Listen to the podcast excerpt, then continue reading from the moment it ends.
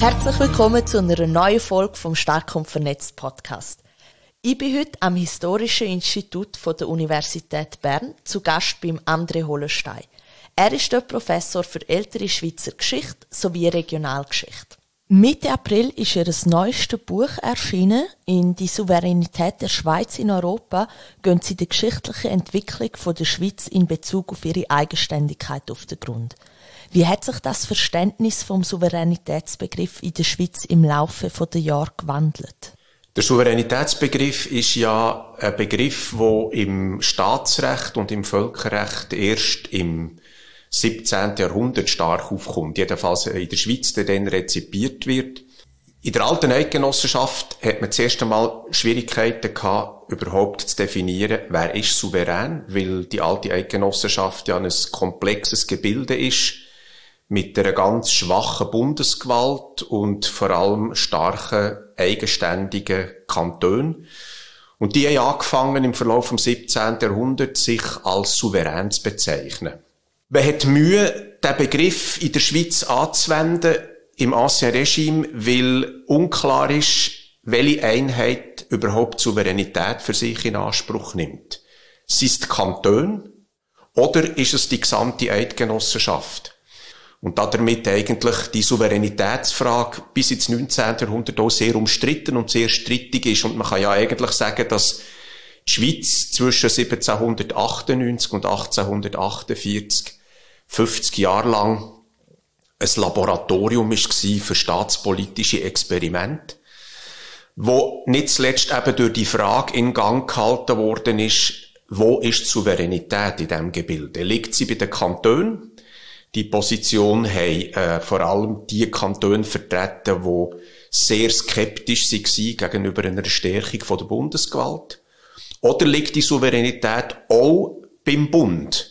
Und das haben die Kantone befürwortet, wo eine Stärkung der Bundesgewalt, eine stärkere Zentralisierung der Staatlichkeit haben wollen. Die Lösung, die man dann nachher 1848 gefunden hat, ist ja sehr interessant. Sie äh, teilt Souveränität auf. Die Souveränität ist in der Schweiz äh, bei den Kantonen das erste Mal. Sie ist aber auch beim Bund, und zwar insofern, als die Kantone im Bund Hoheitsrecht abtreten. Und das ist ja letztlich die Erklärung dafür, dass wir ein stark föderalistisches System haben, wo Kantone auch in der Bundespolitik ein sehr starke Mitwirkungsrecht haben. Ich erinnere an ein komplettes Zweikammersystem mit einem Ständerat, aber eben auch äh, das bekannte Ständemeer, wo wir jeweils brauchen, wenn in Volksabstimmungen über Volksinitiativen entschieden wird. Volksinitiativen sind eben in der Regel der Transfer von Hoheitsrecht an Bund. Und für das braucht es in der Schweiz gemäß Verfassungsrecht, Staatsrecht, braucht es in der Schweiz nicht nur eine Zustimmung von der Mehrheit vom Volk, sondern auch eine Zustimmung von der Mehrheit der Kantone. Da drin zeigt sich eigentlich, dass wir nach wie vor neu durch, ähm, ja, die Zweiteilung von Souveränität haben, was durchaus ein Erbe ist vom Ancien Regime.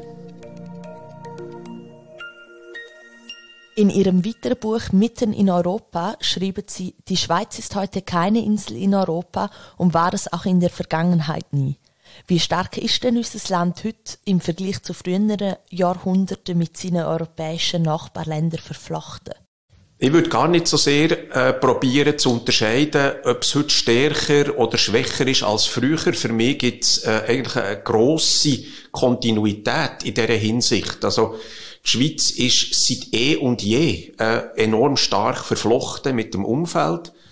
Auch wenn die traditionelle patriotische Nationalgeschichte sehr gern äh, eine andere Erzählung äh, geliefert hat. Meines Erachtens wird man die Schweizer Geschichte gar nicht können begreifen und zwar von allen Anfängen an im Spätmittelalter, ohne dass man gebührend berücksichtigt, in welchem geopolitischen Umfeld das Gebilde entstanden ist. Natürlich haben sich Konstellationen und Faktoren im Verlauf der Jahrhunderte gewechselt, weil sich das geopolitische Umfeld auch sehr stark verändert hat. Das Europa von der Europäischen Union heute ist ein ganzes anderes als das Europa von der rivalisierenden Grossmächte im 20., 19. Jahrhundert oder im Ancien Regime. Aber die Kantone, die Eidgenossenschaft haben sich in der Regel recht intelligent und clever auf die sich verändernden geopolitischen Rahmenbedingungen eingeladen weil die Kantone durchaus und der Bund natürlich dann später auch gemerkt hat, dass man letztlich nicht gegen das Umfeld, sondern eigentlich nur mit dem Umfeld kann existieren. Heute hat die Schweiz ja viel Mitgestaltungs- und Mitspracherecht durch internationale Partnerschaften. Hat die Schweiz schon immer so eng mit anderen europäischen Staaten zusammengeschafft? Ich habe vorhin gesagt, die Schweiz äh, wird man nicht verstehen, ohne dass man ihre Verflechtung mit dem geopolitischen Umfeld anschaut. Ähm, fangen wir im Spätmittelalter an. Die Herrschaftsposition der Kanton ist ursprünglich sehr stark abgesichert dadurch, dass gewisse Kaiser, vor allem die aus den Häusern Luxemburg und Wittelsbach, die Kantone für ihre eigenen Interessen, für ihre eigene Reichspolitik eingespannt haben und als Entschädigung dafür hat man diesen Kantonen äh, den Ort, wie man dann gesagt hat, äh, weitgehende Privilegien erteilt, äh, so dass äh, eine Republik Bern, eine Republik Zürich, Luzern dank diesen Reichsprivilegien überhaupt äh, als Herrschaftsherr anerkannt ist. Nachher, wenn wir ein bisschen weiter in die Neuzeit aufkommen, machen ja die Eidgenossen von sich zu reden als erfolgreiche Söldner. Äh, und äh, es kommt dazu, dass, äh, dass die, die alte Schweiz äh, eine sehr besondere geopolitische Situation in Europa hat. Äh, die Schweiz ist nicht irgendwo abseits, sondern liegt mitten auf dem Kontinent und ist eingekreist gewissermaßen von grossen Mächten, die sehr stark miteinander rivalisieren, die sehr stark äh, Konkurrenten sind voneinander. Die Mächte haben sich sehr stark darum bemüht, die Schweizer Kantone auf ihre Seite zu ziehen. Also sowohl für den König von Frankreich wie für den König von Spanien oder für die Habsburger aus Österreich ist es immer ein höchstes Ziel von ihrer Diplomatie gewesen, die alte Schweiz möglichst eng und wenn möglich sogar exklusiv an sich zu binden. Und das ist passiert über Verträge, über Allianzen, über Bündnisse, und äh, die alte Schweiz hat enorm äh, von dieser Gunstlage, sage ich mal, zumindest auf dem Kontinent profitiert, weil sie hat sich gewissermaßen das Interesse von der Macht auch zahlen und äh, entschädigen Man hat können Soldtruppen schicken, man ist dafür entzahlt worden. Die Kantone haben weiter profitiert von Handels- und Zollprivilegien. Schweizer Kaufleute haben äh, die ganze Neuzeit durch ihre Waren zu vergünstigten Bedingungen nach Frankreich oder nach Mailand können exportieren. Die Mächte haben der Schweiz auch verbilligte Salzlieferungen äh, zugestanden. Das heißt, die Ressourcen, die von außen gekommen sind, sind ein ganz entscheidender politischer Faktor gewesen. Und ohne die wird man die inneren Verhältnisse gar nicht können begreifen.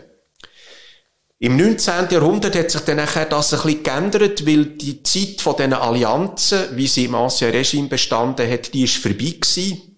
Europa wird sehr stark durch Nationalstaatsbewegung geprägt, also der Nationalismus, Nationalitätenfrage sind ein, rieses, ein grosses Thema in Europa. Ähm, da hat die Schweiz im 19. Jahrhundert sich neu müssen orientieren weil man zum Beispiel über die Handels- und Zollprivilegien nicht mehr verfügt hat. Und das hat dann nachher die Schweizer Kaufleute und Exporteure dazu gezwungen, sich neu zu orientieren. Und es ist interessant, wie sie das gemacht haben. Sie haben im frühen 19. Jahrhundert schon angefangen, für ihre Waren neue Märkte zu suchen. Und sie suchen die zu einem grossen Teil in Übersee. Das heißt, man entdeckt Märkte, äh, weit von der Schweiz entfernt. Also hier noch einisch eine Schweiz, die sich nicht abschottet, sondern wo gerade auch in ihrer Aussenwirtschaft, in ihren Aussenhandelsbeziehungen sich clever auf neue Situationen einlädt. Und wenn man ins 19. Jahr, ins 20. Jahrhundert kommt, pardon, äh, sind natürlich noch einmal mehrere, äh, mehrere Punkte zu nennen. Die Schweiz hat äh, in der Zwischenkriegszeit sich geöffnet für einen Völkerbund weil sie gemerkt hat, dass ihre Neutralitätspolitik ähm, durchaus äh, damit muss verknüpft werden dass man auch gute Dienste leistet äh, für Europa und für die Welt.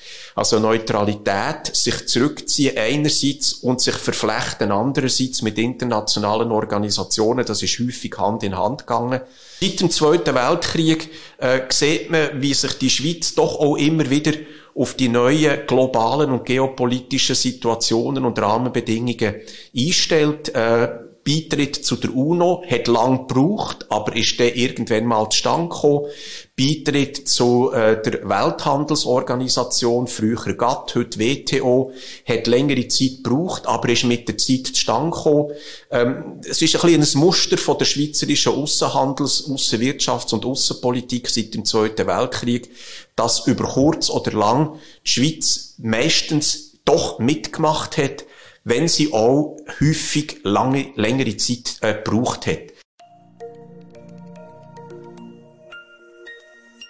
In nationalkonservativen Kreis beruft man sich ja in der Europadebatte gern auf das Bild von der alten, unbügsamen Eidgenossen, wo ihre Unabhängigkeit gegen fremde Mächte verteidigt haben. Vor allem zu Zeiten der geistigen Landesverteidigung ist das Bild stark verankert gewesen. Warum ist das aber heute immer noch so prägend? Es hat enorm zu tun, nicht mit der Vergangenheit, wie sie sich wirklich darstellt, aus einer nüchternen Perspektive, sondern es hat sehr viel zu tun mit dem Selbstbild, mit der Identitätskonstruktion von der Schweiz. Einem Land, wo halt in vielerlei Hinsicht Mühe hat, die eigene Nationalität zu begründen, weil viele Nationen Konzepte auf unser Land nicht zutreffen. Wir haben keine einheitliche Sprache, keine einheitliche Kultur. Wir haben keine, Dynastie, kein Königshaus gehabt, das das Land zusammenhält. Es gibt auch keine gemeinsame Konfession und Religion. Und aus dem Manko heraus hat die Schweiz quasi das Bedürfnis entwickelt, sich eine andere, eine andere Identitätskonstruktion müssen zurechtzulegen. Dazu gehört die Vorstellung, die Schweiz sei eine Willensnation.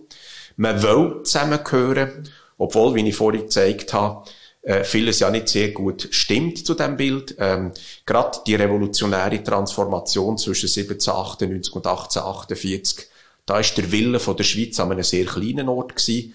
Da hat der Wille von der Grossmächte Ausschlag gegeben, für das die Umgestaltung überhaupt zustande gekommen ist.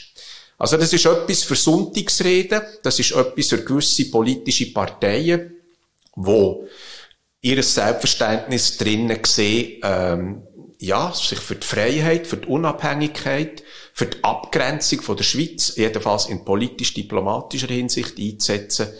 Und wo da dabei ein bisschen aus den Augen verlieren, dass eigentlich nicht das die Stärke von der Schweiz ausgemacht hat, sondern im Gegenteil Verflechtung, Interdependenz, Integration in grössere Zusammenhänge.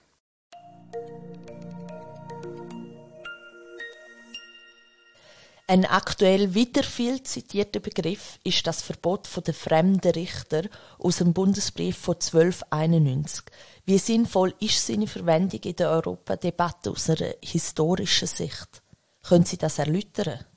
Ja, als Historiker muss ich, muss ich einfach ein bisschen schmunzeln, wenn ich das jeweils höre. Aus verschiedenen Gründen. Erstens einmal, warum soll äh, eine Aussage aus dem späten 13. Jahrhundert heute noch eins zu eins Gültigkeit haben. Das ist eine Aussage, wo sich so ein bisschen der Mantel von der Geschichtlichkeit, der Mantel von äh, historischem Bewusstsein vermittelt, obwohl eine solche Aussage alles andere als geschichtlich ist. Im Gegenteil, sie ist durch und durch unhistorisch und ich würde sie als mythisch bezeichnen. Mythisch in dem Sinn, dass man hier die Auffassung vertritt, es gibt so etwas wie ewige Wahrheiten. Und es gibt so etwas wie Wahrheiten, wo grundlegend sind für die Existenz von unserem Land. Und wenn man die Wahrheiten aus dem Blick verliert, wenn man sie vergisst, dann droht der Untergang von der Schweiz. Das ist das Denken, wo hier dahinter ist. Großbritannien hat die EU jetzt verlassen. Das dient vielen EU-Kritikern in der Schweiz als Vorbild. Sehen Sie da Parallelen zwischen diesen zwei Ländern? Ja, es gibt Parallelen insofern, als sich beide Länder gern als Inseln darstellen und als Inseln sehen. Ähm, das Vereinigte Königreich ist selber eine Insel. Die Schweiz sieht sich gern als Insel auf dem europäischen Kontinent. Es gibt die alte Idee von der Friedensinsel, von der neutralen Insel. Eine Parallele besteht natürlich sicher auch da drinnen, dass äh, sich sowohl das Vereinigte Königreich wie auch die Schweiz ein bisschen schwer da haben äh, mit der Integration in, in supranationale Zusammenhänge, wenn auch der Hintergrund für die Distanz und die Abgrenzung natürlich sehr verschieden ist. Also man muss schon erinnern, dass das heutige Großbritannien natürlich eine andere Geschichte hat äh, in den letzten Jahrhunderten als, als die kleine Schweiz. Äh, Großbritannien ist quasi das Erbe vom British Empire, wo im 19. Jahrhundert global äh, eine Hegemonialmacht ist, ökonomisch, kommerziell, politisch, diplomatisch, militärisch die Rolle hat die Schweiz natürlich nie gehabt. Äh, das heißt, ähm, der Hintergrund für die Exit- oder Distanzpolitik, sagen ich mal, ist ganz verschieden. Also ähm, man darf, man darf da hier äh, die, die englisch-britische Geschichte überhaupt nicht mit der Schweizer Geschichte ähm, ver, verwechseln. Sie haben ja jetzt viel erzählt von der Schweizer Geschichte, von ihrer Verflechtung mit ihren Nachbarländern, ihrem geopolitischen Umfeld, aber auch wie sich die Schweiz immer wieder neu hat orientieren müssen. Was können wir jetzt aus dieser transnationalen Geschichte lernen, wo auch in Zukunft wichtig sein wird? Wir müssen aus der Schweizer Geschichte lernen, dass die Geschichte von dem Land, dass die Vergangenheit von dem Land seit Jahrhunderten, seitdem es so etwas wie eine alte Eidgenossenschaft gegeben hat, immer äh, über Verflechtung funktioniert hat, über Interdependenz funktioniert hat. Die europäische Einigung, der europäische Integrationsprozess ist nun mal eine Tatsache, ob das der Schweiz passt oder nicht. Und statt sich darüber äh, zu beklagen, dass das so ist, und erst recht, statt, äh, zu, statt zu kritisieren, dass die EU äh, ein schwaches, unvollständiges Gebilde ist mit sehr vielen Krisenphänomenen, mit sehr vielen, mit sehr vielen inneren Problemen, ähm, sollte man sich zuerst einmal selber auch die eigene Geschichte anschauen und äh, sich vergegenwärtigen, wie schwer sich die Schweiz selber mit ihrem Integrationsprozess da hat Herzlichen Dank, André Hollenstein, für das spannende Gespräch. Liebe Zuhörerinnen und Zuhörer, wenn ihr mehr über aktuelle Themen aus der Europadebatte erfahren wollt, dann schaltet bei der nächsten Folge vom Stark und Vernetzt Podcast wieder ein.